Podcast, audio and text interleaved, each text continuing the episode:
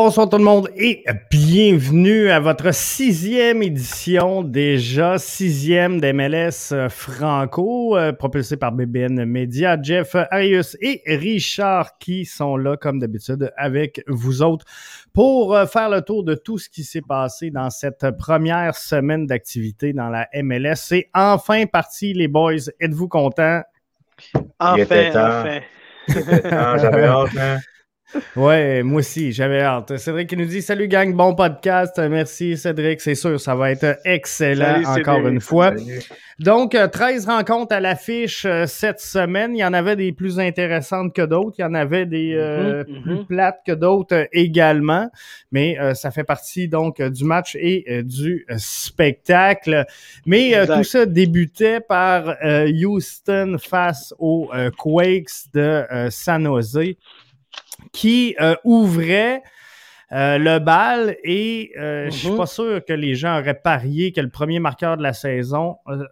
Maxi Urruti, c'est le premier marqueur de la saison ou il a marqué le deuxième? Je me suis. Il a marqué, le, il a, marqué, le deuxième. Hein? Le, deuxième. Le, but victorieux. Le but victorieux, exactement. À la 55e minute, je pense qu'il avait marqué le but victorieux. Ça, c'était le but de Rodriguez qui vient de marquer. Et puis ensuite, Urruti a marqué. C'est vraiment une belle balle. Belle balle, belle balle, bien tournée sur le défenseur. Euh, tout au long du week-end, on a vu, euh, on en a parlé tantôt euh, avant qu'on commence, des beaux buts. Et puis, on a vu les équipes commencer en force. Dynamo, sans oser. Et puis, c'est deux équipes qui vont se battre tout au long de l'année, je pense, au milieu du peloton. Mais je pense que c'était très intéressant à aller voir aller qui ont débuté le bal. Il a l'air bien, Maxi Urruti. Il a l'air heureux d'avoir marqué et euh, il a l'air d'avoir pris son aise rapidement avec le Dynamo de Houston. Mais c'est ça, avec Urruti, généralement, il commence toujours la saison en force, mais tu sens qu'il va avoir une léthargie à la fin parce qu'il se donne trop et vu qu'il court beaucoup sous le terrain. Donc, euh, c'est sûr que c'est un beau, c'est un beau, euh, bel enchaînement de la part d'Urruti, mais n'empêche que je pense qu'il faut qu'on se calme un petit peu parce qu'on connaît, on connaît bien Urruti à Montréal. Donc, n'empêche que c'est un très beau but pour lui. Je suis content qu'il ait marqué mais je m'attends pas à ce qu'il marque euh, quoi, 9 buts ou même plus que ça, mais bon. Parce que la, saison dernière, il a été au sommet des marqueurs quand même longtemps, avec la pause qu'il y avait eu pour euh, mm-hmm, mm-hmm, les, mm-hmm. matchs. Euh, puis bien sûr la COVID, là, mais Max Ruti avait eu un départ canon aussi avec l'impact la saison dernière. Oui, en effet. Je me rappelle, c'était contre le FC Dallas qui avait marqué, je pense, deux buts dans, son, dans le match.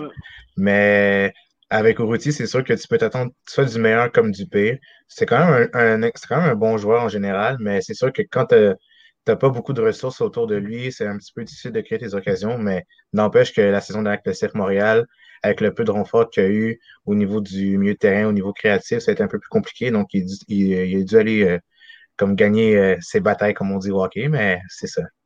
Fait que c'était quand même... Oui, vas-y, vas-y. non, vas-y, vas-y, vas-y. Ben, Richard amène un bon point, euh, mais Routy joue avec une équipe qui est, qui, est dans une formation de 4-3-3. Donc, tu vois, il est mieux entouré offensivement parlant. Donc, euh, il est l'attaquant de pointe de cette équipe-là.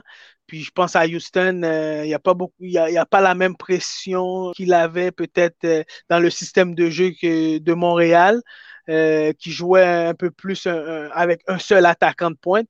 Mais là, il a des ailiers, puis il a des milieux d'offensive qui arrivent un peu plus euh, euh, à son aide. Donc, qui va faire que je pense que Iruti pourrait surprendre beaucoup de cette année. Puis à Houston, comme je dis, c'est l'attaquant numéro un. Donc, il va avoir beaucoup de temps de jeu. Donc, Mais... je pense qu'il va pouvoir surprendre il y a beaucoup de qualités en même temps du côté de Houston. Tu regardes Memo Rodriguez, tu regardes Darwin Quintero, c'est quand même des très bons joueurs. Donc, euh, au niveau euh, qualité, il y a quand même euh, quelque chose à aller chercher du côté de Houston, malgré que le marché n'est mhm. pas très, très bon. Mais auparavant, quand tu avais des Brad Davis, tu avais des Ricardo Clark, ça, c'était vraiment de la qualité au niveau du milieu de terrain. La qualité, oui. Ouais. ouais. mais rendu là avec Uruti, Memo Rodriguez, Quintero, ben, il y a quelque chose à Pico aussi. Oui, exactement, ouais, qui est très, très intéressant. Et, l'an passé, on ne se cachera pas que Maxi Urruti avait de la misère à recevoir des ballons. Il y avait beaucoup. Des ballons. Euh, Maxi Urruti, il est bon quand les ballons viennent à lui, mais d'aller chercher le ballon, c'est plus difficile et c'est ce qu'on lui demandait de faire l'an passé parce que on n'avait pas le talent pour lui amener euh, malheureusement. Seattle, Minnesota, tout un match également. Quel match? de Seattle, hein, tout un club Mm-hmm. Je pensais pas, je pensais pas que ça allait finir au, comme 4-0 du côté de Minnesota parce que vraiment, je pensais que ça allait être un match chaudement disputé. Mais ce que j'ai remarqué dans ce match-là, ça a été le, juste l'action de Joao, Joao euh, Paulo. Juste ce but-là, ça a comme ouvert les éclairs du côté de Seattle parce qu'il n'y avait pas beaucoup d'occasions créées durant la première période. Mais juste ce but-là, ça a comme réveillé un peu euh, l'équipe de Seattle qui a, comme, euh, qui a ouvert la machine par la suite. Oui, c'était tout un match.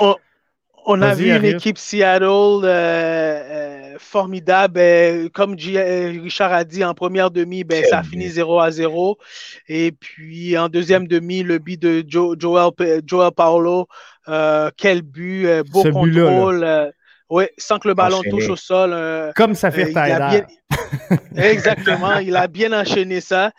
Et puis après ça, on a vu un, un Seattle qui a mis ça à la cinquième vitesse et puis un Diaz qui a marqué deux buts qui s'est repris après son, son pénalité qu'il a manqué. Euh, et puis on a vu euh, aussi un, Minnesota qui a eu deux, trois occasions en clair de revenir dans le match qu'ils ont marqué, qu'ils ont manqué avec Lod puis euh, Reynoso, qui ont eu quand même un très bon match. Le score, le score, euh, ben, c'est ça qui arrive avec deux équipes comme ça. C'est deux équipes quand même très offensives euh, et puis qui veulent aller chercher la victoire à chaque match. Et puis dès que le jeu s'ouvre, mais ça risque de finir à des scores comme ça. Puis c'est exactement ce qui est arrivé. Et puis je pense que le jeu s'est ouvert et puis ben, Seattle a pris l'occasion de ça et puis ils ont marqué quatre buts rapidement en deuxième demi. Et puis ça a fini 4-0. Sur le c'est sur ce jeu-là? Non, c'est pas sur lui, c'est sur le troisième but. Ça, c'est un, beau Ça, c'est un beau Sur le troisième but, je vais essayer de le ramener, que moi, je voyais un hors-jeu. Je pense que ça va être ici. Mais en fait, en fait le joueur qui reçoit, le ben, je sais de qu'est-ce que tu veux amener comme point. le joueur, le, oui. là, le ballon n'est pas décollé. Il va décoller. regardez les deux joueurs de, Seattle qui sont euh, quand même un petit peu plus loin. Alors, euh, est-ce qu'il y a euh, hors-jeu? Il n'y a pas hors-jeu. Je vais, je vais te dire pourquoi il n'y a pas hors-jeu, GF. Parce que euh, toi, tu dois penser que Diaz était hors-jeu, mais sauf que c'est le deuxième joueur. C'est ça, il ne fait pas partie de l'action. C'est exactement. C'est le deuxième joueur après Diaz qui a pris le jeu et puis Diaz a suivi après, qui a, qui a suivi puis qui a pris le, ballon. Parce que, oublie pas maintenant dans le dans le nouvelle règle FIFA, c'est que le, le ballon est en jeu, mais si le joueur arrête dans son action, arrête de bouger, ben, le jeu continue. Fait le joueur qui était en jeu, lui, il peut continuer l'action. Donc, euh, je pense que ce qui est arrivé, Diaz a arrêté sa course, mais le deuxième joueur a continué et puis il est parti en profondeur. Ah, mais, c'est un bon point, C'était un beau but euh, quand même. C'était un des, des, des, bons matchs. Euh, un qui était pas pire aussi, que j'ai adoré. CF euh, Montréal qui surprend tout le monde en battant la, bête noire, Toronto FC, donc dans ce derby. Devant zéro spectateur, alors qu'il y en avait plein aujourd'hui à Miami. À Orlando. Mais, oui, c'est ça. Mais quel match quand même pour euh, la troupe de euh, Wilfred Nancy, euh, qui dans les circonstances a très bien fait. On sait que la préparation a été difficile, seulement deux matchs préparatoires. donc dans les circonstances, je pense qu'on peut être très, très, très satisfait de cette rencontre-là. Je veux vos observations sur ce match-là, Richard. Moi, j'ai remarqué qu'il y avait comme une suite euh, au projet de Thierry Henry. Tu voyais que le club euh, gardait vraiment la possession du ballon. Tu savais qu'il y avait une ligne directrice au niveau du milieu terrain avec Wanyama et Piet qui a connu un très bon match. Mais c'est sûr que le joueur du match euh, du côté du CF Montréal, été Zachary Broguillard. Tu voyais qu'au niveau percussion, il était vraiment présent. Tu voyais que ses centres, c'était pas trop, pas trop croche, si on veut. C'était quand même bien. Il y avait beaucoup de qualité au niveau de ses centres. avec Georgi Mihailovic, j'ai vraiment aimé sa performance. Tu, sens vraiment, tu sens vraiment la qualité, tu sens la classe au niveau du milieu de terrain. C'est lui, je pense que c'était la pièce manquante euh, du, côté, du côté du CF Montréal parce que Boyan, auparavant, c'était ça, qu'on voulait amener, que Georgie amène, mais ça n'a pas été le cas. Mais avec euh, Georgie, ça a été plus, euh, plus concluant. Mais la performance que j'ai retenue aussi, ça a été celle de Kamal Miller. Très, très calme, très serein. J'ai vraiment aimé ce, ce qu'il amenait couvrait beaucoup de terrain parce que Kiza montait souvent, mais revenait pas assez. Donc, ça créait beaucoup d'espace euh, du côté euh, du côté de la défense à gauche. Donc, euh, ça, ça a été chose, une chose que j'ai remarqué du côté de Kamal Miller. C'est quelqu'un qui est très serein, très calme. Il sent son leadership aussi. Je me, je me suis fait tirer des roches aujourd'hui parce que j'ai observé que euh, Waterman euh, traînait deux pianos à queue oh, en arrière de lui. Et euh, moi, personnellement, j'ai pas aimé le match de Waterman. Puis, tu sais, oui, CF Montréal a gagné, ça a bien été, mais euh, je pense qu'il va falloir trouver un autre défenseur central, sachant que Bings sans dire qu'il achève avec le CF Montréal, on va s'entendre. Euh, il va s'en aller à Bologne, on le sait, plus tôt que tard. Euh, est-ce que ce sera à la fin de la saison? Est-ce que ça sera dans le mercato d'été? Mais euh, clairement, ça va faire un trou au centre. Kamal Miller, tu l'as dit, Richard, va être une excellente pièce, je pense. donc, dans une défensive à 3, je pense qu'on va être dans le trouble. Dans une défensive à, à, 4, on va être correct parce que tu vas avoir Kiza Broguillard. Et euh, ben là, on aurait Miller et sûrement soit Camacho ou encore euh, Struna, qu'on n'a pas vu encore. Mais euh, c'est ça. Dans une défense à trois axes, sérieux, je me trompe-tu, ou Waterman n'est pas tout à fait au niveau présentement? Waterman a eu un. pour moi, je sais que les gens, ont été, les gens ont été très critiques, puis je sais que tu as trouvé qu'il a eu un match difficile oui, à certaines occasions, il n'a pas bien paru, surtout sur le, premier pénalité et puis même sur le deuxième but aussi. Il n'a pas bien paru. Euh, mais on a vu Quarterman a peut-être un, petit peu de. Il n'est pas en forme. Premièrement, moi, je regarde en tant que technicien, là, je, pense qu'il n'est pas encore tout à fait en forme. Et puis, euh, il faisait chaud. Euh, et il, faut qu'il retrouve son rythme de, de, momentum de jeu. Et puis, euh, je pense qu'à la fin, ils l'ont bien géré de, le sortir. À la fin, ils l'ont bien géré. Et puis, euh, oui, tu as vu que euh, c'était lent. puis, Wilfried Nancy l'a bien mentionné, il avait des crampes. Donc, c'était une question de forme physique. Et puis, à la fin du match, c'était le premier à se lâcher à terre. et puis, on a vu qu'il a tout donné l'effort qu'il fallait. Euh, Waterman n'a pas fait vraiment face à, un, tour, à un Akinola ou un Altidor. Donc, c'était un peu plus facile pour lui euh, euh, de gérer le match, cette énergie-là. Puis, je pense que le staff technique a, bien reconnu aussi la situation.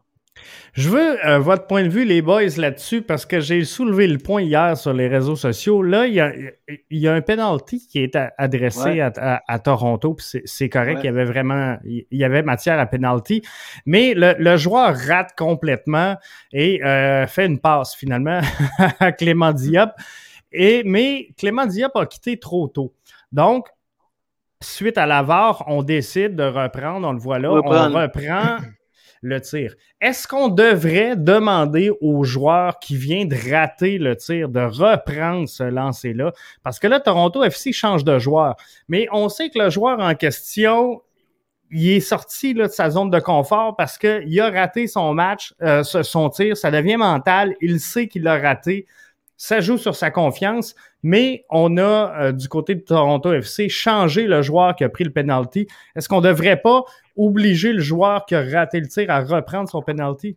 Non, rendu là, je pense que ça ne vaut pas vraiment la peine. Là, mais encore là, je pense que déjà le fait que ce soit Aro qui tire euh, le penalty au lieu que ce soit comme euh, Bradley ou même Delgado, déjà là, c'est une surprise pour moi de le voir sur le point de penalty. Mais rendu là, je pense que pas besoin de changer, de garder le même tireur. Tu peux changer euh, le tireur tant que tu veux, mais ça ne va pas causer un problème au niveau du jeu. Tu allais revenir? Non, vas-y, vas-y, je voulais ton point de vue. OK. non, écoute, euh, c'est dans le jeu, ça fait partie du jeu. Donc, euh, c'est une pénalité qui se passe dans le jeu. C'est pas comme on est rendu au, tir de barrage et puis, bon, il y a une erreur et on, recommence. Donc, les règlements sont clairs. Puis, mm-hmm. euh, puis je pense qu'ils ont pris la bonne décision. Euh, mais moi, moi, honnêtement, quand j'ai vu euh, le pénalité GF, j'ai eu dans l'idée, j'ai dit, oh, ils vont recommencer. Je suis sûr qu'ils vont recommencer parce que tu le vois très bien. Le joueur a feinté, mais tu le vois très bien. Le jeu est clair. Tu vois très bien que Diop avait été effectivement parti avant. Et puis, euh, ils ont recommencé, mais l'arbitre a pris la bonne décision, puis le VAR aussi, je pense que les gens ont pris la bonne décision. Est-ce que, euh, sans dire que cette victoire-là du CF Montréal est,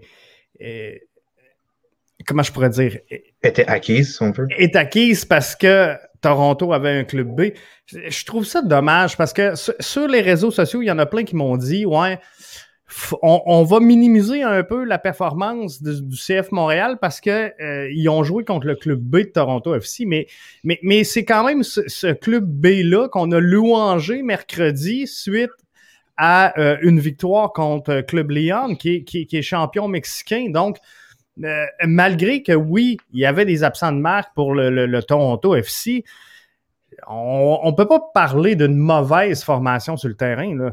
Non, mais il y a de la qualité même au milieu de terrain. Tu vois que c'était un peu plus compliqué du côté de la défense de Toronto avec Gonzalez, mais n'empêche qu'il y a des très bons joueurs comme euh, Nobel Okello, tu as des jeunes joueurs comme Schaffelberg et ainsi de suite, mais au, niveau qualité, c'est autant équivalent qu'un 11 en MLS. Donc, il n'y a pas de souci à se faire, mais je pense que encore là, je pense qu'il faut qu'on se calme parce que c'est le premier match. Puis le CF Montréal, ben, on s'attend pas à ce qu'il gagne contre le Toronto parce que Toronto ont toujours été meilleurs que nous, en parenthèse, même si au fond, moi, je sais qu'on est meilleur qu'eux. mais c'est sûr que c'est ça. Il faut pas, faut pas s'alarmer concernant euh, l'équipe B de Toronto, mais il y a quand même de la qualité encore là. Moi, je crois qu'il faut quand même donner du crédit à, l'impact de Montréal et rien enlever non plus euh, le fait que euh, euh, Toronto a joué deux matchs en trois jours. Pozuelo blessé, Altidor blessé, Akinola blessé. Donc, on l'a vu, c'est une équipe qui s'est bien défendue à la CONCACAF, qui a battu un grand club qui est Léon. Donc, chapeau à l'impact de Montréal. Puis on en a parlé, JF comment c'était important. Qui a eu très peu de préparation. Qui a eu très peu de préparation, puis comment c'était important dans les 15 premières minutes de bien se présenter et de faire une différence. Puis moi, je pense que c'est là l'impact a fait la différence dans le match, parce que Toronto FC était une équipe qui était venue gérer, dicter son match, mais ils se sont fait surprendre par une équipe qui était bien préparée, moi, je le dis encore une fois, euh, il faut donner à César qu'est-ce qui, qu'est-ce à César, parce que Wilfried Nancy a fait un très bon travail. J'ai vu qu'il a très bien, très, préparé son équipe, et puis l'équipe a bien répondu. Puis ce qui a rattrapé vraiment TFC, moi je pense que la chaleur, euh, les gens ne parlent pas beaucoup, mais il faisait chaud. Et puis deux matchs en trois jours, cette chaleur-là a, un peu fait mal euh, en deuxième demi à Toronto. Et puis, euh, ben, un impact euh, frais, euh, puis bien géré. ils ont respecté leur plan de match. mais ben, ils ont profité de l'occasion, puis ils sont allés chercher un 3 points. Puis juste pour revenir. Oui, vas-y. excuse-moi, excuse-moi. Mais juste pour revenir à ton point concernant la gestion de, l'équipe, si tu prends le système de jeu de Toronto, ce qui était vraiment axé sur le pressing constant avec et sans le ballon, comparé au CF Montréal, que c'est vraiment plus la possession, c'est sûr qu'avec Toronto, tu vas vraiment épuiser tes joueurs un peu plus vieillissants, comme exemple Bradley qui doit courir énormément puis courir beaucoup de terrain, à comparer à, à d'autres joueurs qui, qui marchent, on va dire, sur le terrain. Mais c'est sûr que c'est une question de gestion. Puis c'est sûr qu'avec la philosophie que Chris Armas veut amener euh, du côté de Toronto, qui est un pressing constant, 90 minutes non-stop, c'est sûr que tu vas brûler tes joueurs. Donc déjà que la chaleur, le pressing, c'est juste des facteurs qui vont nuire à ton équipe. et, et, moi, je suis content de voir euh, le CF Montréal qui a, dès le début du match, imposé son rythme de jeu. On en avait parlé, oui. ensemble mercredi passé. On voulait pas que euh, Montréal observe tout le long du match et euh, soit très, très bas pour ensuite, finalement, attendre et espérer pouvoir marquer sur une contre-attaque. Euh, donc, c'est le fun. C'est le fun de les voir imposer comme ça. Ils ont marqué très tôt dans le match. Je pense que ça les a aidés. Et content de voir aussi, sans dire une espèce d'arrogance, mais euh, de voir Wilfred Nancy ne pas avoir peur de dire, regarde, on va changer l'effectif, on va reposer nos boys. La game est faite, elle est cannée, elle est rentrée. On a vu plusieurs joueurs de premier plan euh, retraités au banc, comme si Nancy envoyait le message à Chris Armas, garde, le match y est rentré, on vous a battu, on repose nos boys maintenant. Puis ça, je trouve ça bien. Mais c'est la meilleure décision. Excuse-moi, Richard. excuse-moi, Jeff. C'est la meilleure décision à prendre, Jeff. Si tu as un ben coach tu mènes 4 à 1 ou 3 à 1, puis tu es rendu à fin de match, ben, tu es capable de. C'est plus facile pour toi de prendre une décision de sortir euh, euh, certains joueurs puis de reposer certains joueurs. Et puis, ben, qu'il a, et, qu'il a très bien fait aussi. Puis, euh, et en même temps, ben, effectivement, tu l'as bien dit, il envoie un message. Et puis, pour revenir au point que Richard avait amené par rapport au début à l'équipe, ben, on a vu un milieu de terrain beau, très mobile. Moi, j'étais surpris de voir un milieu de terrain très mobile avec euh, euh et puis Wanyama, puis Piet. Piet, ça faisait longtemps que je n'avais pas vu Piet jouer un match comme ça. Moi, je lui lève mon chapeau à Piet. Parce que en récupération, il a été incroyable. Oui, mm-hmm. puis euh, il a bien géré avec Wanyama. Puis je pense qu'il y a un Wanyama qui lui a qui, a vraiment lui, qui, lui a, qui a joué un très bon match hier. Et puis Wanyama, mais j'ai même eu peur qu'il se fait prendre un, deuxième carton jaune parce qu'il était très agressif hier sur beaucoup de ballons 50-50. Et puis lui aussi, c'est un joueur à bien se gérer, mais je pense qu'ils l'ont bien géré hier, mais c'était vraiment beau. il a l'air solide, hein? Wanyama, quand il rentre en contact avec un joueur. Ah ouais, c'est solide. Ça fait mal. ça, a été sa réputation en Angleterre. Donc, euh, exactement, ça fait mal. Mais, de le voir sur le corner, là, avoir le dessus sur Bradley, ça, c'est le fun. C'est libérateur. Je pourrais l'écouter en, boucle. Orlando euh, face à euh, Atlanta. Ça n'a pas été le plus gros match de la fin de semaine, on va être franc. Euh, mais c'était un bon match quand même. Je pense que le score ne reflète pas nécessairement le, le match à 0-0. Euh, je pense qu'il il, s'est passé quand même des, belles séquences dans cette euh, rencontre-là, mais euh, je pensais vraiment que Orlando allait réussir à s'imposer contre un Atlanta qui était quand même privé des, services de Joseph Martinez pour cette rencontre-là. Mais il y a quand même de la qualité dans les deux équipes, donc c'est sûr qu'au niveau gestion, ça a été un peu plus, ça a été mm-hmm. plus mis de l'avant, si on veut. Mais c'est dommage que les deux équipes se, laissent sur un score ainsi parce qu'il y avait beaucoup d'opportunités et beaucoup d'occasions euh, de créer de la part des deux équipes. Nani, par contre, n'a pas connu un match. Ben, pour ma part, j'ai trouvé que Nani n'a pas connu un match euh, plutôt électrisant. C'est sûr qu'avec la perte de Pato qui a été blessé à la euh, au genou, je crois, encore une fois, ça va être lui vraiment qui va porter l'équipe parce que là, ça va faire vraiment du ça va faire vraiment mal à la formation de Oscar Pareja. Mais c'est ça, ça a été un match plutôt décevant pour de la part de Nani. Mais n'empêche qu'il y a eu des beaux flashs offensifs de la part d'Orlando et même d'Atlanta. C'est ça. Est-ce que le score est pareil si Don Dwyer est avec euh, la formation? Ah, le score, il reste pareil. le score, il reste pareil. peu importe. je trouve que Don Dwyer, franchement, est overrated. C'est une petite pièce, mais bon, c'est ça. On a vu un Orlando euh, qui a raté deux, trois occasions avec Pato. Mais malheureusement, Pato qui sort avec une blessure. Et puis, beau stade, beau stadium, belle ambiance. Euh, encore une fois, euh, je pense que euh, les deux équipes, premier match de la saison, puis les deux équipes faisaient face à une chaleur qui était incroyable, accablante, en fin de semaine. Donc, ça, ça a peut-être eu un effet aussi sur la finition devant le but, l'énergie, le manque d'énergie et tout. Euh, c'est pas normal un gars comme Pato qui rate une occasion comme ça, une belle occasion comme ça. Mm-hmm. Donc, il aurait dû la mettre dedans et puis euh, je pense que le match aurait pu basculer d'un côté à l'autre. Euh, celle-là, c'est LAFC face uh-huh. à Austin. C'est le duel des vedettes, hein? Matthew McConaughey. Euh, mais euh, c'était euh, ça aussi, quand même, un match qui était très attendu parce que c'était le premier match de Austin FC. Alors, Tout, le, tout, le, monde attendait ça. Mais LAFC qui a quand même donc bien sorti dans cette rencontre-là, là, Richard. Ouais, comparé au euh, pardon, le LFC, justement, j'ai trouvé que c'était pas le LFC que je m'attendais euh, de la saison dernière, c'était plutôt un LFC un peu timide, si on veut, parce que malgré les occasions qu'il y a eu, c'est sûr que j'ai pas vu le LFC qui était vraiment dominant. Tu voyais que Austin avait quand même quelques opportunités, mais ça n'a pas été conclu. pas été concluant du côté de, de Austin, mais n'empêche que LFC, c'est sûr que Rossi, je pense que Rossi n'était pas là.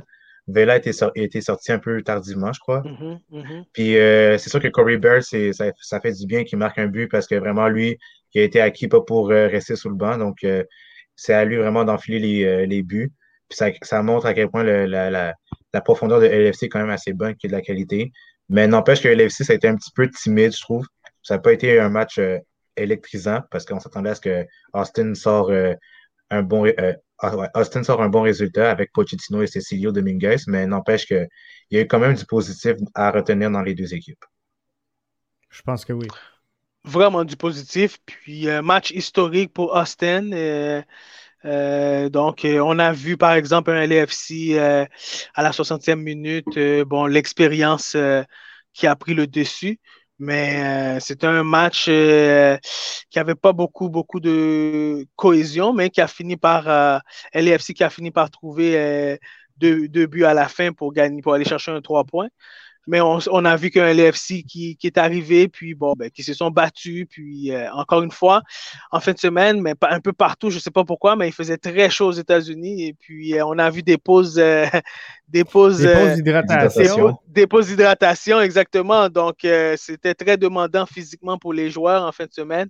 Fait que peut-être c'était pour ça qu'il faisait qu'il y avait certains matchs comme LAFC Austin qui n'avaient pas beaucoup trop de cohésion, puis trop de chimie sur le jeu.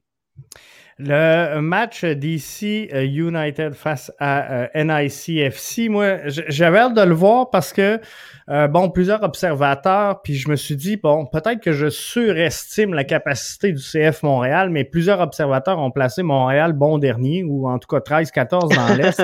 Alors, j'avais hâte de voir le match DC United NIC pour voir finalement un peu euh, si euh, le CF Montréal pourrait se battre avec ces formations-là qui, euh, pour moi, sont des formations milieu de peloton. Arius, je pense qu'on Montréal peut se battre contre ces formations-là. Définitivement, GF. Puis euh, j'ai vu le match un peu. J'ai regardé une bonne partie de la rencontre. Euh, il y avait beaucoup de déchets techniques. Et puis des fois, ben, ouais, c'est ça. Mm-hmm. Et euh, c'était très agressif comme match. Ben, on, s'entend, c'est deux équipes qui vont se battre c'est des équipes qui vont se battre tout le long de l'année à, aller chercher des victoires. Euh, et puis en même temps, mais on a vu un DC United euh, euh, très agressif avec un Morales et puis avec un Castellanos, avec un Flores, je veux dire, excuse-moi, un Flores, un Anis Like. Et puis NYC, on a vu un joueur vraiment qui a été très dominant, qui a été essayé dominant, qui est Castellanos, qui a essayé de.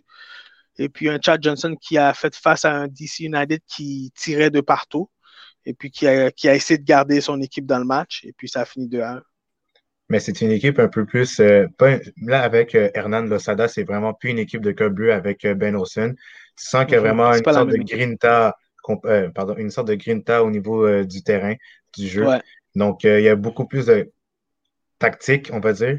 Mais c'est ça, c'est juste que comparé au CF Montréal, je pense qu'on a clairement, même largement plus de qualité au niveau euh, technique avec des joueurs comme Georgie, Sunusi, que j'ai hâte de voir euh, prochainement. Donc, euh, moi, je ne suis pas inquiet que le CF Montréal arrive même plus haut que ces deux équipes-là. C'est sûr qu'avec le NYCFC, ce qui a été un peu plus difficile pour eux, ça a été le, manque d'acquisition parce qu'on sait très bien que c'est un problème alarmant. Même le coach avait mentionné qu'on manque de profondeur parce que ça fait un petit peu dur au niveau du, jeu. Mais ça démontre en même temps que la, la MLS, c'est une, une ligue qui a beaucoup de parité malgré que les petites équipes peuvent surprendre les grosses équipes comparées à certaines euh, écuries européennes. Donc, déjà là, c'est un positif, mais je pense que CF Montréal a clairement même une, clairement de la qualité comparé aux ces deux équipes-là. Il faut que Montréal évite d'aller en duel avec ces, ces genres d'équipes-là, parce que physiquement, ces équipes-là, je pense qu'ils sont plus forts physiquement qu'une équipe comme Montréal. Mais si Montréal, tactiquement, joue au ballon comme qu'ils ont joué au ballon hier, Montréal a très bien joué au ballon, a sorti le ballon de l'arrière. Et puis, à un moment donné, je trouvais qu'il jouait même, à un moment donné, je trouvais qu'il jouait même trop devant le but avec le ballon. Et puis, je me suis dit, bon, eh, peut-être qu'il va changer son tactique ou en deuxième demi parce que là, à un moment donné, euh, euh, Toronto essayait de reconnaître ça et puis euh, mettait un peu plus de pression. Mais on a vu qu'ils se sont ajustés très bien. Et puis, Georgie qui redescendait même un peu plus bas. Georgia, c'est un, 10. Et puis, il descendait complètement en bas pour venir chercher le ballon, pour faire sortir le jeu. Donc, je trouvais que c'était formidable euh, le changement de position au milieu de terrain hier, et puis pour faire changer le ballon d'un côté à l'autre. Euh, si l'impact est capable de nous donner des performances comme ça tout au long de l'année, écoute, on est bien parti. Hein? On est vraiment bien parti. Eh, en effet, on est vraiment bien parti. Euh, d'ailleurs, je, prends quelques commentaires. Là. Hâte de voir euh, Amdi pour être meilleur que euh, Mihailovic. Et mm-hmm. il y en a plusieurs qui m'ont demandé hier, Jeff, tu parlais beaucoup de Sunusi Ibrahim. il a même pas fait partie du 18. Mm. Si je me trompe pas, justement, c'est Amdi et Ibrahim qui sont dans le Ramadan présentement et euh, bon, on a décidé donc euh, de les tenir à l'écart du jeu pour euh, cette raison-là, finalement, pour pas contrer tout ça et mm-hmm. les mm-hmm. Laisser aller. Fait que je pense que c'est une bonne décision dans les circonstances et ben c'est une belle marque de respect donc du CF Montréal à, l'égard de ces joueurs. Mais moi aussi, j'ai hâte de voir ces joueurs-là. Amdi Mihailovic, est-ce que c'est notre Xavier Iniesta? Ah, j'aimerais ça, ce serait tellement beau à voir, ce serait propre. Je pense que oui, je pense que ça sera de quoi de, très très bien. Et euh, ça va être intéressant à regarder. Dallas euh, face au euh, Colorado. Ça n'a pas été, ça pas été ça non plus un match qui va passer à l'histoire. Moi, ça fait partie des matchs, en tout cas, qui m'attirent un petit peu moins dans dans, dans, deux équipes, sans dire deux équipes. C'est ça. D'un, ils sont dans l'Ouest. Euh, est-ce que c'est deux équipes qui m'attirent moins? Je trouve qu'ils sont pas très vendeurs, mais euh, somme toute, donc, euh, un match qui s'est soldé 0-0. 0 à 0. Mais il y a quand même des bons joueurs du côté de la part du côté de FC Dallas et du Colorado, si je nomme Sam Vines ou même ouais, mais ça peut être un match qui a attiré mon regard, comme tu as, mentionné, JF. C'est sûr que la qualité est un petit peu présente, mais c'est pas une équipe que je vais aller regarder en premier, mais n'empêche que il y a des bons joueurs, mais c'est pas, ça n'a pas été attirant du côté de moi, du côté de ma part. Pierre qui. on a, vu, un, on a vu un FC Dallas qui a essayé d'être un peu plus dominant, qui a essayé de jouer au ballon, mais un peu plus dominant que Colorado. Mais encore là, comme vous dites bien, euh, c'est des équipes dans l'Ouest et puis qu'on suit un peu moins. Et puis encore là, euh, dans l'Ouest, c'est très physique. C'est très physique. Regarde la grande. Et on le voit là, c'est ça. On voit les gars se battre pour les, gagner chacun des ballons. Effectivement, euh, c'est des shows de lutte et euh, c'est souvent des luttes où euh, on, va rapidement dans l'Ouest au duel. Hein. Fait que on, voit des attroupements beaucoup plus que dans l'Est où, sans dire que le ballon circule plus librement, on a plus de mm-hmm. liberté d'action un peu. Oui, exactement. Mhm, mhm. C'est vraiment très physique dans l'Ouest, mais il n'empêche qu'il y a quand même des bons euh, tacticiens du côté de l'Ouest. Si je nomme Portland, euh, Sporting Kansas City, même le LA Galaxy n'empêche que. LA Galaxy aussi. Ouais, il y a du potentiel au niveau tactique, mais c'est sûr que c'est vraiment une, euh, conférence qui est vraiment plus axée sur le physique, mais il y a quand même la qualité au niveau tactique. Mais encore là, pour, rien n'empêche que le FC Dallas ou même le Colorado, des équipes qui, selon moi, sont des équipes, on va pas dire nobody, mais qui a quand même de la qualité. Donc, il ne faut pas sous-estimer ces équipes. Oui, oui, oui, oui, oui, oui. Il ne faut pas les sous-estimer. C'est des équipes que il y a beaucoup de joueurs qui font partie des, des programmes des équipes nationales, puis tu t'amènes un très bon point, Richard. Et puis, euh, il y a de la qualité, et puis ben, c'est éventuellement, ben, ça c'est le début de la saison, hein, encore JF. éventuellement, que la saison va, va, euh, va, va, se, va, va se faufiler, puis eh ben, tout, va, tout va se mettre en place. Et puis les équipes, on va voir qu'ils vont mieux se, se comporter aussi. Oui, c'est ça. On est, sans dire que les, les équipes sont pas toutes à niveau, euh, je pense qu'on n'a pas vu le summum là encore de ce qu'on peut euh, présenter, même si on a eu des vraiment des beaux highlights hein, en cette première fin de semaine-là. Moi, j'ai vu des buts assez incroyables. Pour une première semaine d'activité, je pense qu'on était euh, relativement gâtés dans cette rencontre-là. Le Red Bull de New York affrontait le Sporting Kansas City quand même ça aussi, moi, c'est le genre de match où euh, je regarde si, bon, l'impact, CF Montréal, d'ici la fin de la saison, je vais être bon. Mais euh, donc, c'est le genre de club que je regarde à savoir est-ce qu'on peut se comparer, est-ce qu'on est à peu près au niveau? Et euh, encore une fois, moi, je pense qu'on peut rivaliser contre ces, formations-là, mais on a eu un bon match Sporting face au Red Bull.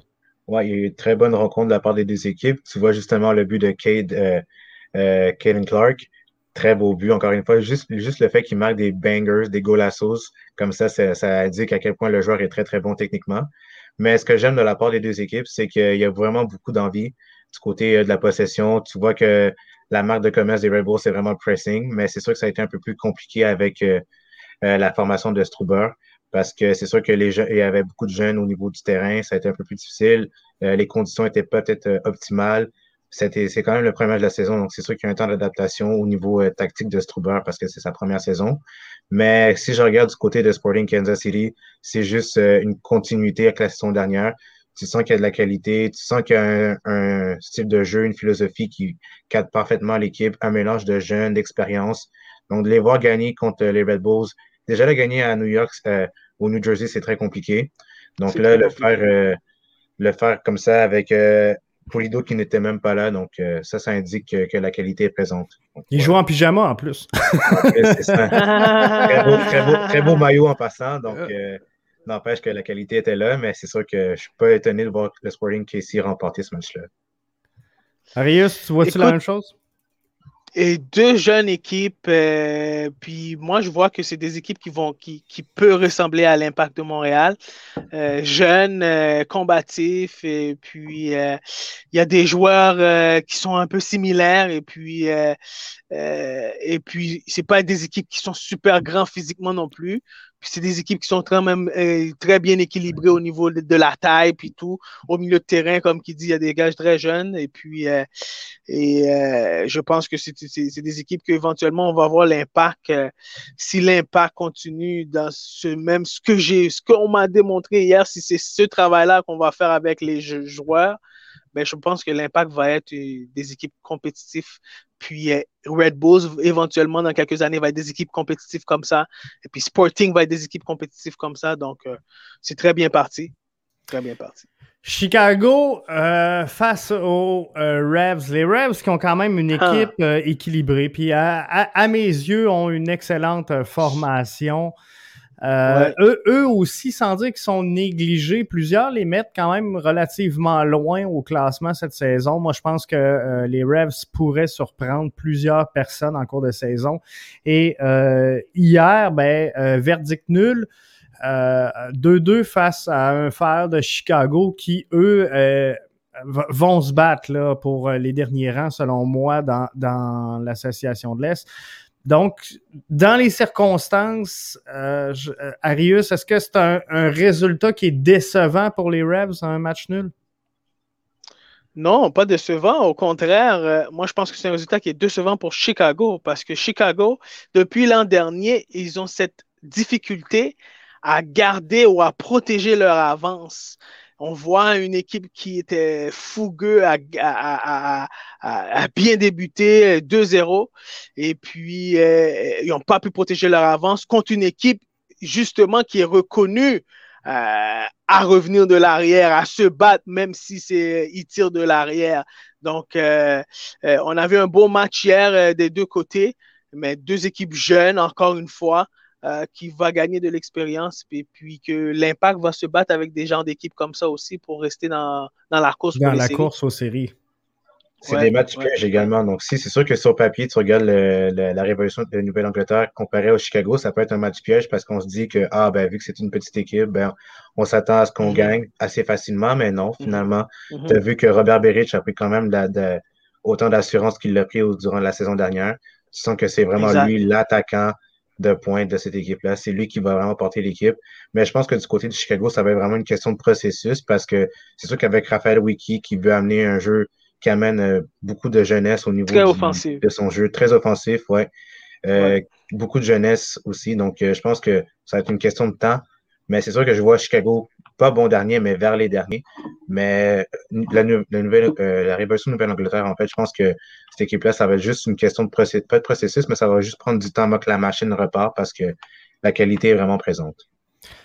Un match qu'on, euh, que j'ai surveillé de près, en tout cas, parce que c'est le prochain adversaire, bien sûr, du CF de Montréal. C'est euh, Nashville. Et euh, là, je vais prendre oh. juste, avant qu'on on parte sur le match, quelques commentaires. Ça va être plus compliqué contre Nashville et Columbus en pleine forme. On sait que il y a certaines largesses dans le calendrier du CF Montréal. On, on, rencontre, outre Toronto et Columbus, dans les premiers matchs, il n'y a pas trop d'équipes de tête, donc ça pourrait euh, favoriser un peu le CF Montréal, mais il euh, faudra faire attention effectivement contre Columbus qui euh, sera sûrement affamé. Mais contre Nashville aussi, ça va être compliqué.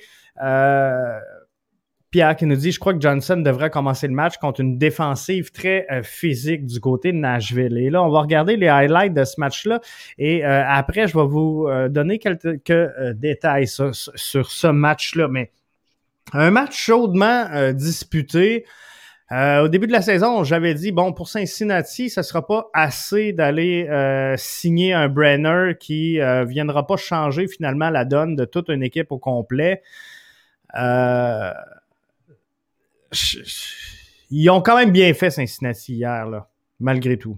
Ouais, quand même. Tu as vu que les joueurs amenaient beaucoup d'offensivité au niveau du tir offensif. Donc, je pense que ça a été un match plutôt pour un premier match, du côté de Cincinnati, c'était un bon match, en somme, toute. C'est sûr que Brenner a marqué un sur penalty, ça va être bon pour sa confiance. Juste le geste technique que Lucha Costa vient de faire, euh, la petite louche devant le gardien, c'est très compliqué. Ça prend vraiment des gros gestes techniques pour ça, mais je pense que du côté de Cincinnati, ça a été un match euh, plutôt pas conservateur, mais on va dire conservateur entre parenthèses, mais il y a eu beaucoup de flash offensifs et des, quelques erreurs défensives. Ça, c'est vraiment le point que cette équipe-là doit améliorer au cours de la saison. Mais je pense que du côté de Nashville, c'est une équipe qui est très physique, avec des joueurs comme euh, Zimmerman qui est très, très bon, Romney, mm. Godoy. Mais le joueur à surveiller, ça va être vraiment euh, Randall Leal, un joueur très, très offensif, qui aime provoquer, qui aime les duels. Donc, je pense que juste le fait qu'il marque ce superbe but, ça indique autant la qualité de cette équipe-là. Mais c'est une équipe qui est très surprenante parce que franchement, moi, Nashville, euh, je suis pas très, très fan. C'est plus une équipe, pas dire col bleu, mais qui travaille très, très fort, qui a des bons joueurs, qui se, qui se fient surtout sur les qualités de Léal et de Mouktal, Mouktar, justement, pour euh, gagner ces rencontres. Mais ça, c'était un beau but. Ouais, c'était très, très, beau but. C'est très compliqué. C'est très compliqué. Très beau but, mais le gardien était faible. Euh, moi, euh, j'ai trouvé que le gardien était faible quand même euh, parce que c'est quand même de à peu près 40 mètres, ça, à peu près. Oui, elle est loin. Euh, elle est loin, fait qu'il y avait le temps de. À la, grandeur des gardiens aujourd'hui, je pense qu'il y avait le temps. Mais écoute, des fois, le ballon a des yeux. Puis ça se retrouve dans le fond du filet. Mais on a vu un Nashville très solide, malgré le, il tirait de l'arrière 2-0 dans le match. Cincinnati, une équipe un peu moins expérimentée, plus jeune, euh, puis n'a pas pu euh, euh, garder, protéger leur avance de 2-0. Et puis Nashville est revenu de l'arrière pour aller chercher un match nul. Mais on a vu quelque chose de très prometteur à Cincinnati. Puis espérons que ça va. C'est pas comme dans leur début de, de leur expansion où est-ce qu'ils avaient bien commencé leur saison et puis après ils ont fini euh, très bas dans, dans, le classement. Mais on espère que Brainer va continuer à nous épater et puis que euh, des jeunes vont pouvoir continuer à, à vouloir venir dans cette ligue-là. Si on regarde l'alignement de euh, Nashville, parce que comme je disais, c'est le prochain. C'est le prochain adversaire du CF Montréal, un 4-2-3-1 pour Nashville. Et Richard, tu le disais là, des très bons joueurs à presque tous les niveaux, malgré tout. Parce qu'on on a en défensive centrale Zimmerman qui est solide. Mm-hmm. On a un Godoy. On a euh, Mouktar et euh, Lille qui euh, a été là, le joueur dominant, je pense, hier dans, cette rencontre-là. Et le joueur surtout que le CF Montréal devra avoir à l'œil. Vraiment. Et Nashville, hier, on le voit ici, ceux et celles qui sont avec nous en, vidéo sur la portion droite de, votre écran en bleu foncé, c'est la zone de tir mm-hmm. d'où provenaient les lancers. C'est 31 lancés pour Nashville hier dans cette rencontre-là. Ça commence à faire des ballons. C'est rare en tabarouette qu'on voit ça 31 lancés dans un match.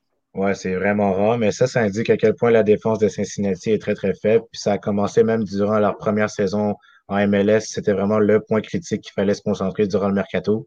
N'empêche qu'on est allé chercher Brenner pour amener un peu plus euh, d'offensive puis d'attaque, mais je pense que ça, ça démontre à quel point la défense de Cincinnati est un petit peu, euh, on va dire, un une passoire, si on veut, parce que les attaques passaient surtout vers l'aile, surtout vers, euh, vers Léal, et même par Mouktar, justement, qui amenait plus de créativité au niveau du milieu terrain. Donc, ça, ça indique autant que la défensive est un petit peu compliquée. Parce qu'ici, on voit le, le, schéma de jeu, dans le fond, un petit peu de, ce qui s'est mm-hmm. euh, déroulé pour euh, euh, mm-hmm. Nashville, c'est ça?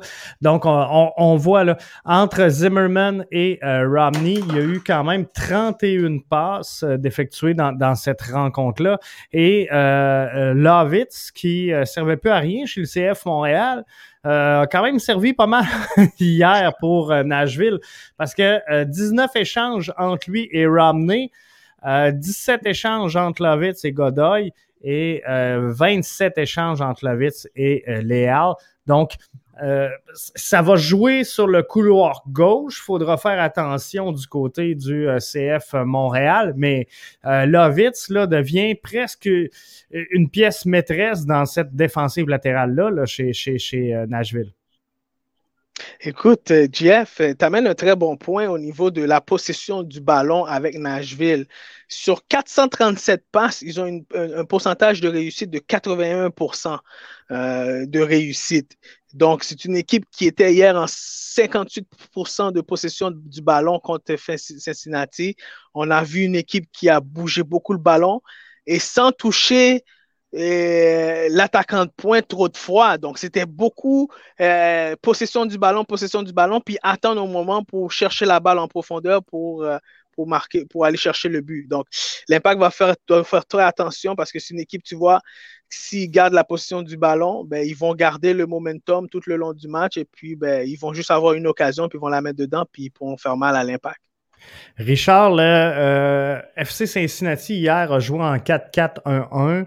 Euh, ben, en, tout cas en 4-5-1, a, bougé un petit peu pendant le match pour revenir en 5-4-1 en deuxième mi-temps. Euh, ça indique quand même un bloc relativement bas. Est-ce que CF Montréal doit changer sa stratégie ou elle continue avec son, son schéma tactique qui a quand même relativement bien fonctionné contre Toronto? Je pense que le CF de Montréal devrait plutôt garder sa formation, mais je pense qu'encore là, ça va dépendre de l'adversaire, ça va dépendre de ce que l'adversaire va proposer comme euh, style offensif. Parce que si tu regardes l'exemple Cincinnati, qui est vraiment plus axé sur l'offensive avec euh, des joueurs comme Brenner, Acosta, Barreal et Kubo, mm-hmm. ça crée beaucoup d'espace au niveau du milieu de terrain, donc ce qui fait en sorte que les milieux de terrain, comme exemple Mokojo, va plus, va plus descendre, ce qui va créer plus de trous. Mais je pense que le CF Montréal va plus se concentrer sur sa formation, vu qu'il y a comme déjà un projet de jeu qui est mis de l'avant. Mais ça va vraiment dépendre des, euh, adversaires de, de, de, Montréal, justement. Parce qu'on peut s'attendre à voir là, un 4-2-3-1. Je pense que ça va être la marque de commerce pour euh, Nashville.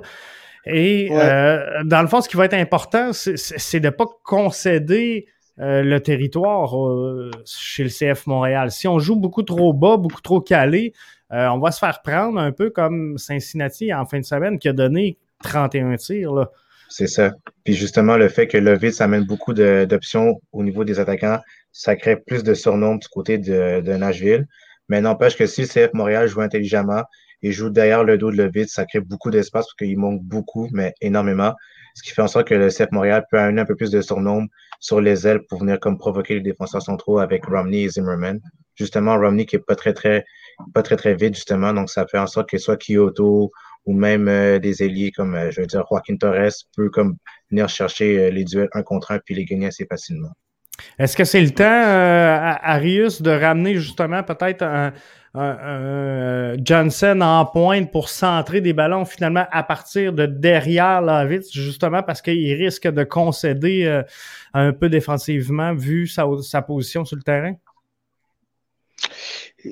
non. Et puis, si euh, les tests de COVID font en sorte que l'impact n'a pas besoin de changer son alignement partant, moi, comme entraîneur, je ne changerai pas mon alignement partant et non plus la formule gagnante.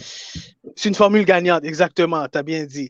Et pourquoi aussi, GF? Parce qu'au milieu de terrain, on aura plus d'avant. Si l'impact gère bien le match au milieu de terrain avec notre formation qui a, avec cinq, avec quatre, quatre milieux de terrain puis un joueur, un milieu de terrain offensif, on a plus l'avantage sur Nashville à, pouvoir mieux doubler le joueur qui a possession du ballon, puis de gagner le ballon très rapidement, puis d'aller en transition ou de garder possession du ballon. Et où est-ce qu'on pourrait peut-être avoir un peu plus de difficultés, c'est que euh, ça va être deux attaquants contre quatre défenseurs. Donc, euh, il va falloir que nos latéraux donnent beaucoup d'appui à l'attaque à, nos, à, nos, à, Kyoto puis à Moy, puis j'espère qu'ils vont être euh, assez euh, combattants et combatifs et puis pouvoir garder possession du ballon et puis que nos latéraux puissent rentrer pour faire justement des centres, comme tu dis, JF, pour permettre euh, à ce qu'on puisse créer des chances de marquer.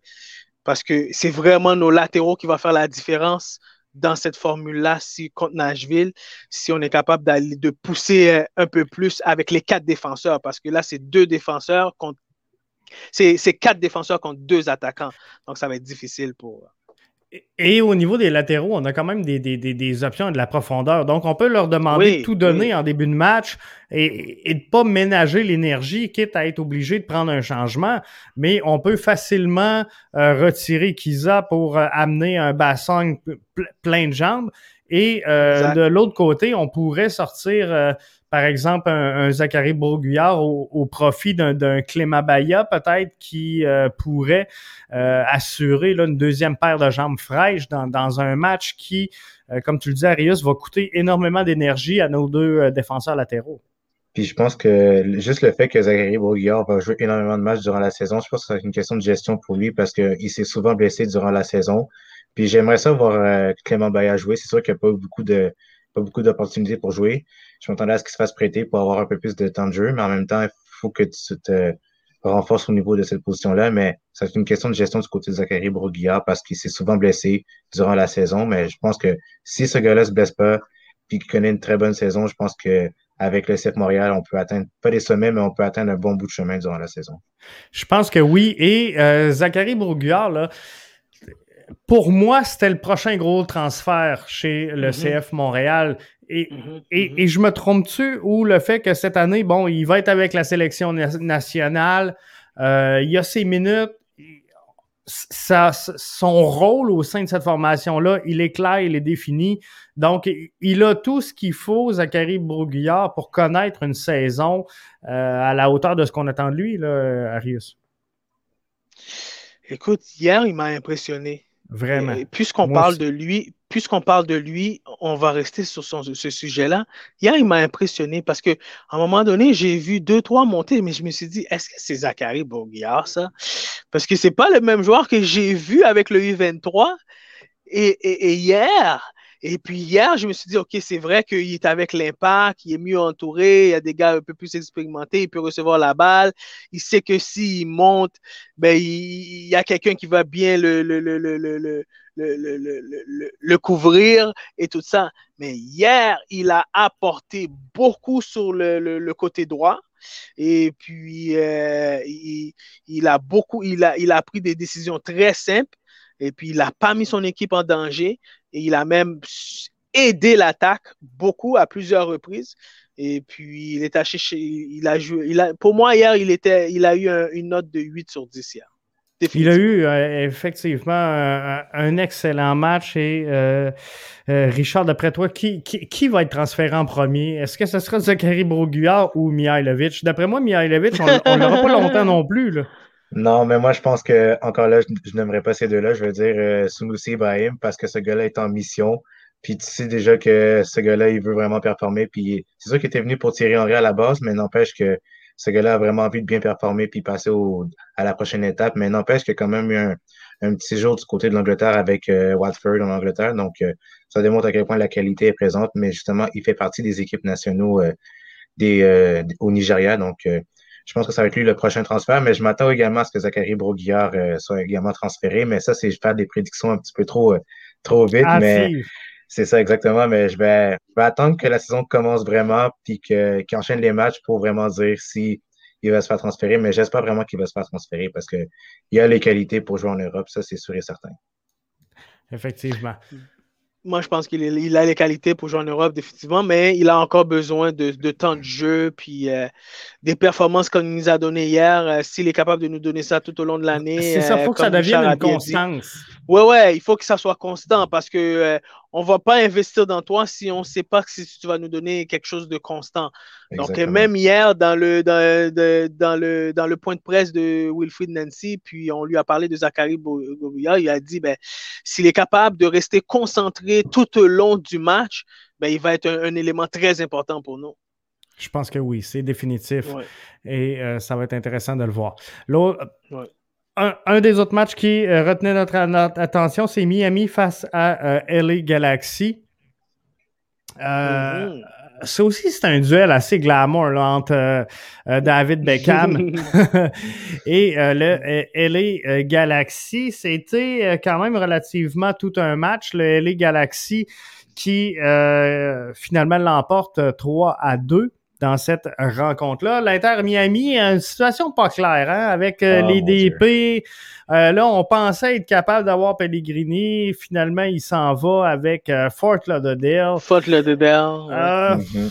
C'est étrange. il va avoir une, il va, il, va avoir une, il va avoir une. ben, premièrement, il va avoir une, suspension. Je pense qu'il s'en vient. Et puis la Ligue l'a bien défini que Miami avait violé les règles de, de, trois joueurs désignés. De trois joueurs désignés. Mais c'est drôle euh, que tu l'as bien mentionné, JF. Euh, ça, c'est un match glamour. LA Galaxy, l'équipe de David Beckham, compte maintenant contre l'équipe de David, l'ancienne équipe de David Beckham contre l'équipe propriétaire de Donc euh, c'est c'est le entertainment, c'était le entertainment hier vraiment un beau match, une belle finition. Écoute, c'est quoi? C'était un match de American Dream, je pense, hier. Et puis, et puis LA Galaxy, Chicharito, qu'on avait bien mentionné depuis le début de l'année, que si LA Galaxy avait, va nous surprendre, mais il faut que Chicharito nous surprenne. Puis ben, hier, il nous a, causé une belle surprise avec deux beaux buts. Et puis, le Chicharito de, bon, de l'ancien temps devant le but. Et, puis, met le nez, met le pied, le bout du pied, met tout. Et puis, euh, fait la différence dans le match hier. Il y avait euh, pas mal de monde dans les estrades quand même euh, du côté de, de, Miami pour cette rencontre-là. C'est beau. Mhm. ben oui, Tom Brady aussi. Tom Brady, j'ai vu ça passer sur les réseaux sociaux, mais c'est assez spécial qu'il euh, n'y avait pas un spectateur au match de du CF Montréal qui était disputé exactement dans, le même stade que euh, l'Inter de Miami. Du côté du CF Montréal, on semblait dire là, que finalement c'était comme trop compliqué au, niveau de la logistique et que selon les études qu'on avait fait là-bas, c'est que 70% des snowbirds sont pas à, Miami présentement. Donc, euh, on n'était pas sûr de finalement trouver preneur pour tous les billets en circulation. Fait qu'on s'est dit, tant qu'à faire de quoi de tout croche, on, on fera rien. Et euh, on a décidé de garder ça à, huis clos, mais je pense que je, pense qu'il y, en a qui auraient été juste pour voir le stade. c'est quand même une infrastructure impressionnante qui est neuve. Euh, je pense qu'il y en a plein qui, Je suis sûr si on aurait ouvert les portes, euh, c'est un derby. Donc, s'il y en a qui s'intéressent un peu là, à, la MLS du côté américain et, qui étaient dans la région, je pense qu'ils se seraient déplacés quand même pour cette, mais c'est quand même un match d'envergure comparé à d'autres matchs dans MLS euh, euh, durant la semaine. Mais je pense que déjà là, le fait que ce soit Montréal-Toronto, c'est une, une, rivalité qui est connue à travers la Ligue. C'est dommage qu'il n'y ait pas eu autant de monde euh, pour assister à cette rencontre. Mais encore là, je pense que c'est une question peut-être de droit télévisuel parce que je sais que les grosses chaînes américaines ne diffusaient pas ce match-là. Mais j'aurais aimé voir un peu plus, j'aurais aimé voir du public. Franchement, si j'avais, s'il n'y avait pas de COVID, je serais allé voir le CF Montréal ah, j'aurais pris un billet d'avion pour aller à Miami juste pour voir le Montréal jouer. Mais parce que la qualité est présente, le, style de jeu est présent, puis l'engouement est présent du côté des, partisans montréalais. C'est dommage qu'on n'ait pas pu voir ça en vrai. Mais c'est sûr que j'espère que le CF Montréal va pouvoir jouer à Montréal euh, d'ici les semaines à venir parce que avec la santé publique, c'est un peu plus compliqué, mais faut garder un peu, il faut garder de l'espoir malgré tout. on va y aller. Si, si à l'étranger, là, puis qu'il n'y a plus de quarantaine, on va, on va y aller faire un podcast avant le match. C'est ça, exactement. Mais s'il n'y avait pas de COVID, ça serait à Toronto ou à Montréal. Fait qu'on serait là, sûrement, sur place. c'est ça, euh. exactement. fait que ça, ça serait bien, mais euh, on, va, on va réussir. D'après moi, cette année, cette saison, d'après moi, on va être capable d'aller voir au moins un match ou deux euh, d'ici la fin de la saison. je l'espère, en tout cas. On l'espère tous parce que vraiment, j'ai. Écoute, si, les Canadiens, si les Canadiens ont réussi à, revenir au forum, je pense que l'Impact va pouvoir revenir au, Stade Saputo éventuellement aussi. Je pense que mhm. oui. Exactement. Au Centre euh, Columbus, euh, Philadelphie, le match euh, s'est terminé là, quelques minutes avant qu'on entre en, direct. Donc, j'ai pas la vidéo des highlights de cette rencontre-là. Euh, match qui se termine finalement 0-0 entre euh, quand même deux, deux puissances dans l'Est, deux formations qu'on voit euh, au sommet et, deux formations également peut-être un peu fatiguées parce que c'est deux formations qui sont en Ligue des champions de la CONCACAF présentement. Puis le 11 partant n'a pas changé comparé à d'autres équipes parce que c'est sûr que le, le 11 partant de Philadelphie, ça a été le même durant le, le, le, séjour en CONCACAF. C'est sûr que la fatigue a été un peu plus présente. Les joueurs sont un peu fatigués, c'est une question de gestion, mais je m'attendais à ce que ce soit un, match euh, chaudement disputé, plutôt très plutôt offensif, mais ça a été un peu un, match euh, en termes défensifs plutôt correct parce que les occasions étaient là, mais la défense a été plutôt bonne du côté de Colorado et du côté de, du euh, Union de Philadelphie. C'est sûr que ça a été un match difficile, mais je m'attends à... Il y a eu des bonnes choses qu'on a vues, notamment l'arrêt de Andre Blake sur Jazzy Zardes et, de Arthur il y a eu des bons euh, moments du côté du crew comme du euh, Philadelphia Union. Donc, euh, ça, a été, un match qui nous a gardé plutôt sur la fin, mais il y a eu beaucoup de potentiel offensif et défensif. Un pendant, que tu me dis, pendant que tu me dis que pendant que tu as amené le point que peut-être c'est à cause que c'est deux équipes, mais tu me fais réfléchir à ça. Regarde, Atlanta a zéro but, Toronto un but, Union zéro but, euh, Columbus, zéro but. Et puis c'est qui l'autre équipe? Euh? Portland, mais Portland n'a pas encore joué. Portland. Portland, ils ont euh, tout donné. Richard va te le dire tantôt. Là. Ils ont, Portland, Portland là, il reste Portland. Il fait là, il reste Portland. en, ce moment, en ce moment, je pense que tu as raison. Puis je pense que la fatigue on, nous démontre parce que ben, ben, pas, le, le, deux matchs en trois jours. là. Exactement. Et tantôt, Arius, tu faisais allusion à la température euh, présentement. Euh, un, peu partout, on a eu des pauses d'hydratation. Mais euh, je, pense que ça, ça a joué. Puis je, sais que Wilfred Nancy, euh, à, la veille du match, a fait euh, mm-hmm. pratiquer les joueurs du CF Montréal exactement à deux heures parce que le match est à deux heures. Donc la veille du match, on a préparé les joueurs à un, entraînement très physique à deux heures pour que les joueurs pour s'acclimater la, euh, la, la, la, réalité. Deux buts pour Toronto. Excuse-moi, c'est vrai, deux buts. C'est pas grave, c'est pas grave, c'est pas grave. C'était moins que le CF Montréal, si ce n'est pas. Mais euh, donc, Richard, ce soir, 22h, Vancouver affronte euh, Portland. Euh, en théorie, c'est un walk in the park, ça, pour Moi, je serais pas prêt. Je serais pas prêt à dire un walk in the park parce que je sais que Marc Santos va quand même bien préparer son équipe. C'est sûr qu'il y avait eu des joueurs. On a vu la pré-saison. Ça a été un peu plus, pas compliqué, mais il y a eu des bons moments comme des mauvais moments. Mais je pense que ça va être un match chaudement disputé de la part de Vancouver. Ils vont quand même se battre, même si c'est un derby aussi, donc euh, un derby de la Cascadia. Donc, euh, Marc Dos Santos, on le connaît comme entraîneur très fougueux, très combatif. Et il sait comment parler à ses joueurs dans le blanc des yeux. Donc, euh, il va être prêt pour ce match-là. Mais je m'attends, je sais que Portland vont gagner, mais ce ne sera pas un, score ahurissant comme 4-0, comme on a vu avec Minnesota et Seattle. Mais ça va être un match chaudement disputé, n'empêche. Je pense que oui. Arius, tu vois-tu la même chose? Écoute, on, a, on en a parlé cette année hein, que Vancouver, c'était cette année, ça, ça passe ou ça casse pour Marc de Santos. Et puis je pense que Marc de Santos va mettre euh, toutes ses, toutes ces, tout ce qui, toutes ces expériences, toutes ces effectives dans le même panier pour essayer d'aller chercher à chaque match un 3 points. Et puis ce soir, je pense qu'on va avoir un Vancouver qui va nous surprendre. Puis euh, on en a parlé euh, dans, notre podcast. On a vu un Vancouver, un Cavallini qui est très prêt et puis euh, une équipe qui, qui, qui était prêt. Qui a quand même des bons éléments aussi. Oui, qui a des bons éléments et puis qui était prêt durant leur pré-saison et puis qui ont démontré des belles choses durant la pré-saison. Et puis espérons que, mais, mais, moi je le souhaite à Marc de Santos et puis espérons qu'ils vont commencer la saison du bon pied. Je pense que oui. En euh, terminant, Cédric nous dit Enzi Flick annonce qu'il quitte le Bayern à la fin de la saison. J'espère qu'Olivier Renard a son euh, numéro. on va faire un bout avec ce qu'on a, puis on verra. On verra ce que ça va donner. C'est ça, c'est ça, c'est ça. Je, pense qu'on est quand même euh, bien présentement. Mais. On n'a pas d'argent, on n'a pas d'argent. Non, c'est ça, exactement. En, terminant, je veux vous entendre euh, parce que euh, il y en a qui en ont de l'argent puis qui en ont énormément. On a annoncé aujourd'hui la création de la Super League euh, d'Europe et il va, il, va s'en circuler de l'argent, là, je peux vous le garantir. ah oui. je pense qu'on n'a pas en train, en fini d'en entendre parler. Ça a été officialisé aujourd'hui, mais je pense qu'on va en parler mm. pour quelques semaines encore. c'est bien ou c'est mauvais pour le ah, c'est pas bon. C'est vraiment pas bon pour le football en général. Là, tu vois que l'argent, euh, c'est vraiment une question d'argent, puis c'est vraiment une question de, business, de business parce que, étant fan d'Arsenal depuis longtemps, pour tous les, pour tous les fans d'Arsenal, vous comprenez à quel point l'argent, c'est compliqué pour nous au niveau des transferts. Donc, c'est une opportunité pour euh, nous de faire un peu plus de sous.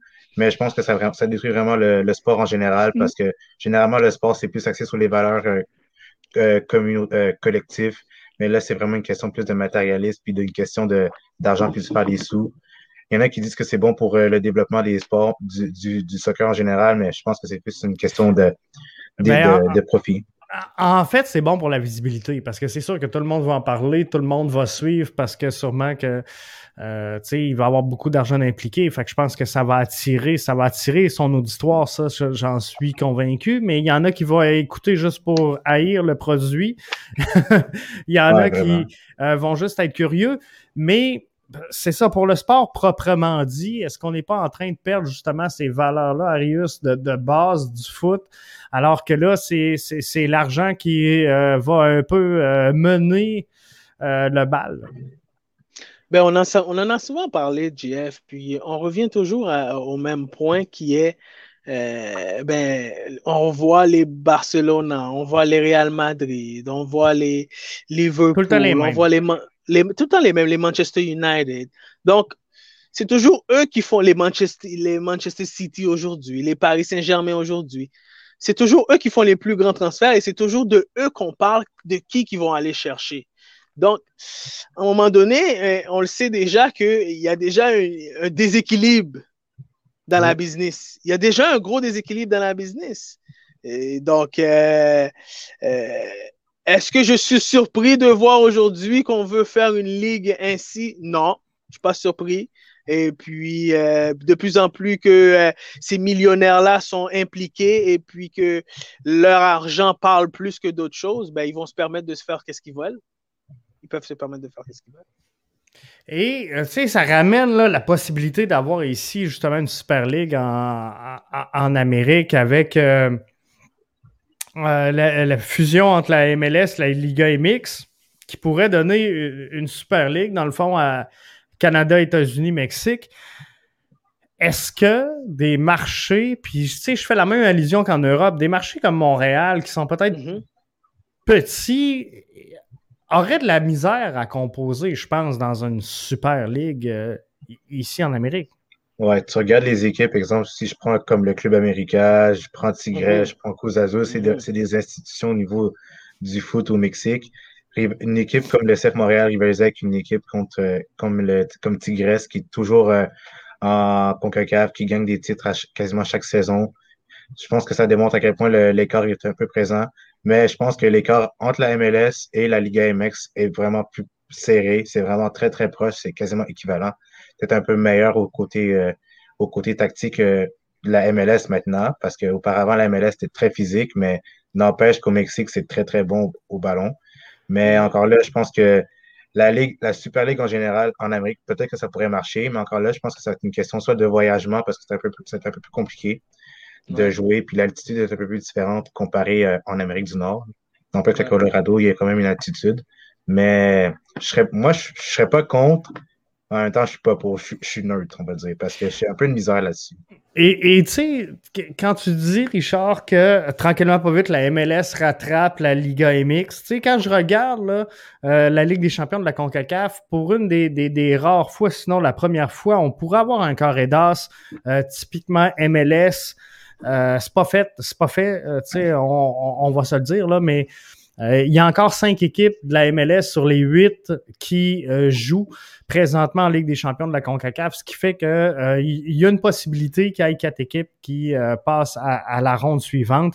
Mais c'est pas fait, mais ça démontre que justement, on était en train d'éliminer ce gap-là qu'on avait avec la Liga MX. Oui, exactement. Puis tu vois que les joueurs sont beaucoup plus jeunes, il y a beaucoup plus de qualité il y a beaucoup plus d'attrait parce que les joueurs mexicains se rendent compte que ah, ben, la MLS, c'est attirant. C'est une, une, porte d'entrée vers l'Europe qui est beaucoup plus facile que comparé au Mexique. Donc, forcément, l'attrait est présent. Donc, l'engouement est là, puis les joueurs veulent venir en MLS. Puis tu vois que la MLS est une ligue qui est très, très jeune, qui est vraiment axée sur euh, la technique, sur euh, la possession de balle, tout ce qui est vraiment tactique en général. Donc, euh, ça, ça, démontre également qu'il y a beaucoup de qualité. Puis je pense que le retard sera, est, quasiment faite. Je pense qu'on est même devant la Ligue AMX, selon moi, parce qu'il y a beaucoup de qualité. Puis tu vois que les joueurs européens, européens s'intéressent plus à la, à la MLS que la, que la Ligue AMX. Donc, euh, c'est ça. Je pense que oui, c'est très bien. Donc, pour revenir à euh, cette, cette, Super Ligue en, Europe, malgré que c'était 300 355 millions d'euros, je pense qu'on offrait à chaque club qui rejoignait la, la, Super League. Bayern et PSG ont refusé de se, se, joindre à cette Super League-là et c'est tout à leur honneur. Et, mais, euh, par contre, je pense que du côté de l'UEFA, on, va essayer de mettre des bâtons dans les roues à cette Super League-là, parce que euh, clairement, ce qu'on voyait, c'est que les joueurs pourront pas aller en sélection nationale. Les joueurs qui seront là euh, vont être privés de, de, plein de choses. Donc, tu sais, je pense que c'est It's Money Talk, mais il y a des joueurs qui vont y penser deux fois. Ouais, vraiment. Puis euh, encore là, tu vois. Ah, vas-y. Vas-y, vas-y, vas-y, Richard. ouais, c'est ça, mais c'est dommage parce que ça parle la, ça la, la, valeur que le, que le sport amène en général, parce que le sport, c'est plus un sport, c'est, ça amène comme une sorte de bien à notre quotidien en général.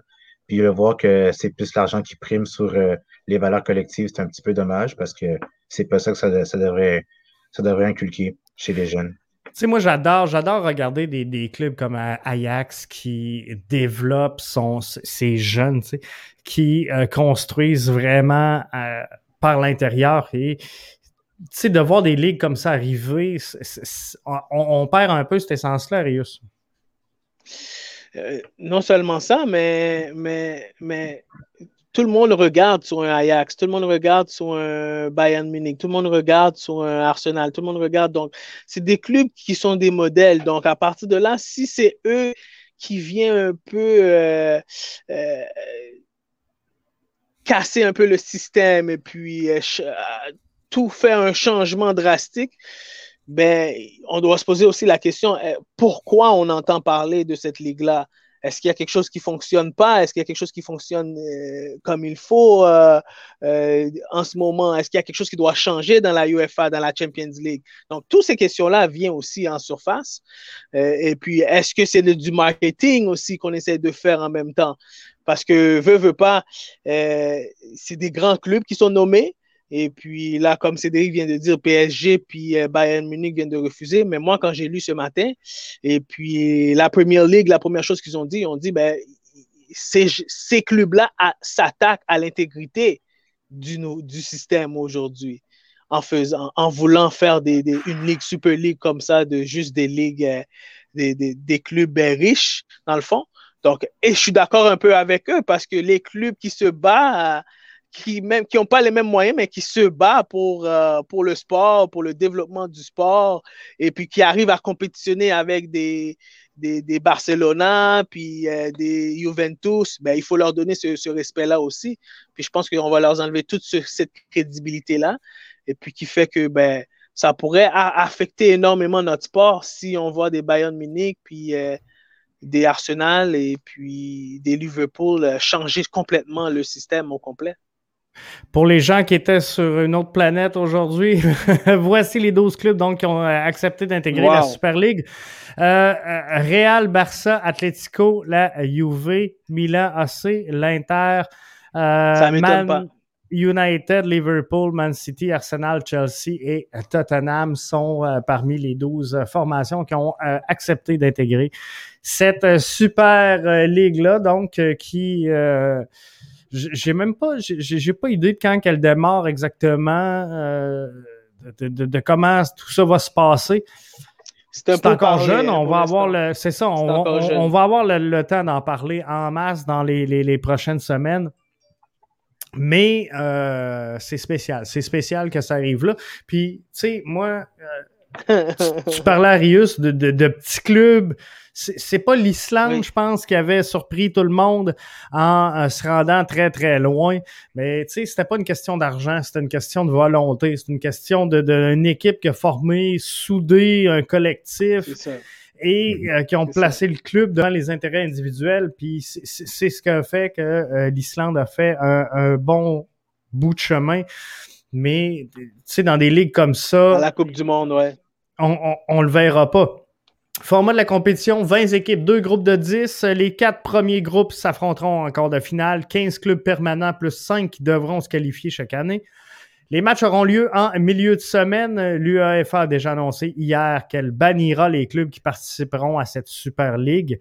Ils ne pourront plus participer aux championnats nationaux et aux compétitions européennes et les joueurs participants seront, eux, aussi, je pense qu'ils vont être bannis finalement des sélections euh, nationales. Fait que ça n'a pas fini de brasser. Dans le fond, dans le fond la FIFA va mettre une, sanction. C'est ça, exactement. Mais ça, devient une ligue privée, ça C'est ça. Et, ce qu'on voit aujourd'hui ne reflète peut-être pas ce qui va se, passer au jour 1 de la compétition. Là.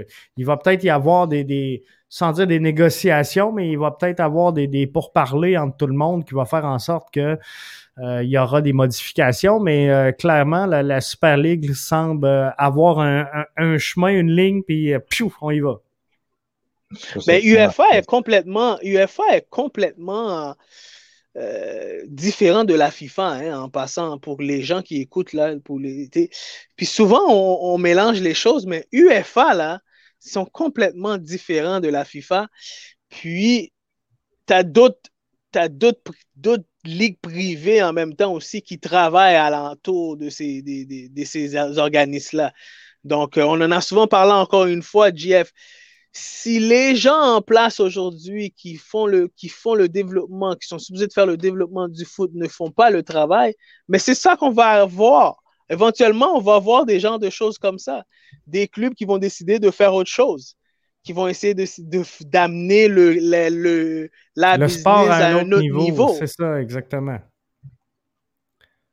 Fait que c'est décevant. C'est un.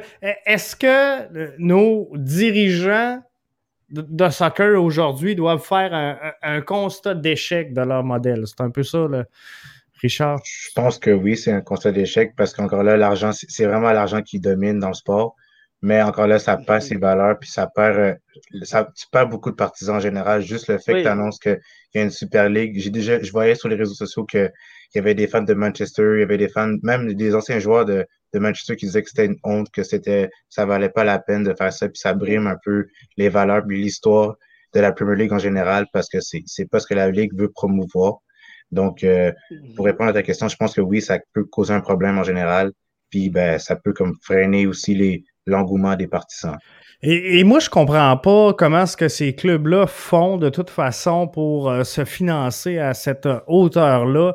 Parce que, tu sais, oui, je peux comprendre que Lionel Messi est capable de vendre des, des, des, des jerseys en masse, là, mais quand je vois le déficit annuel du Barça, je, je comprends pas à un moment donné comment on, va, on réussit à faire le tour de roue puis dire OK, on, on, on va poursuivre année, en, année après année dans cette direction-là.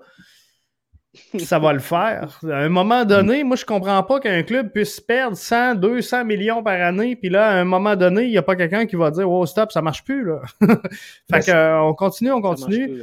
Mais c'est ça le problème du Barça. C'était pas pour rien que l'ancien euh, l'ancien président est parti parce que le club était tellement ruiné à cause du transfert de Neymar. Puis ça a comme été comme une sorte de dette qu'il fallait payer. Puis avec le transfert de Coutinho, justement, ça a été la grosse goutte, ça a été la goutte qui a fait déborder les vents justement aux problèmes financiers du Barça. Donc euh, encore là, c'est l'argent qui mène, mais il faut vraiment.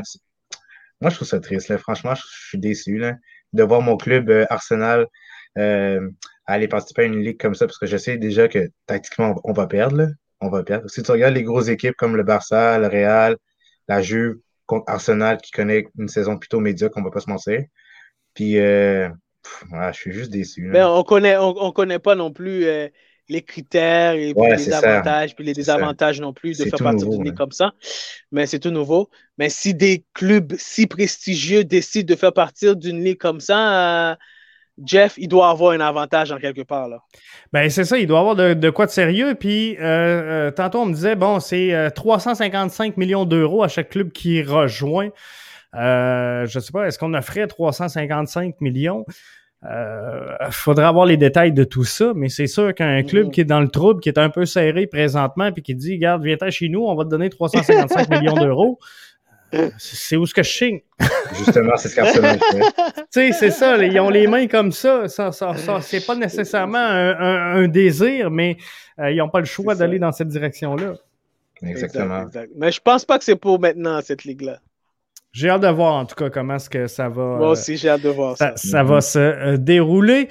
Hey, euh, merci à tous d'avoir été des nôtres. Ça complète un show qui euh, continue de s'étirer. Hein. Je pense que le show bénéficie d'un 10 minutes supplémentaires. tout le temps, à, tout le temps. À, toutes les semaines, mais c'est tellement le fun de, de, de, jaser avec vous autres, les boys. merci. Que on voit pas le temps passer. Fait que c'est merveilleux, mais la semaine prochaine, on va poursuivre donc avec l'analyse des matchs de euh, la semaine euh, prochaine. Euh, Cédric nous dit en, terminant le PSG, le Bayern ont refusé d'intégrer cette Super League dont le président sera Florentino Pérez et dont chaque club participant touchera, c'est ça, 355 millions d'euros. C'est quand même oh, énormément de dollars. Mais, mais, moi, je vais y aller. Je vais m'en faire un. Donnez-moi 18 joueurs. je vais y aller en Super League. On y va.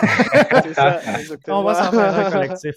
Mais euh, non, c'est ça. Donc, euh, la semaine prochaine, on euh, regarde tous les matchs du week-end 2.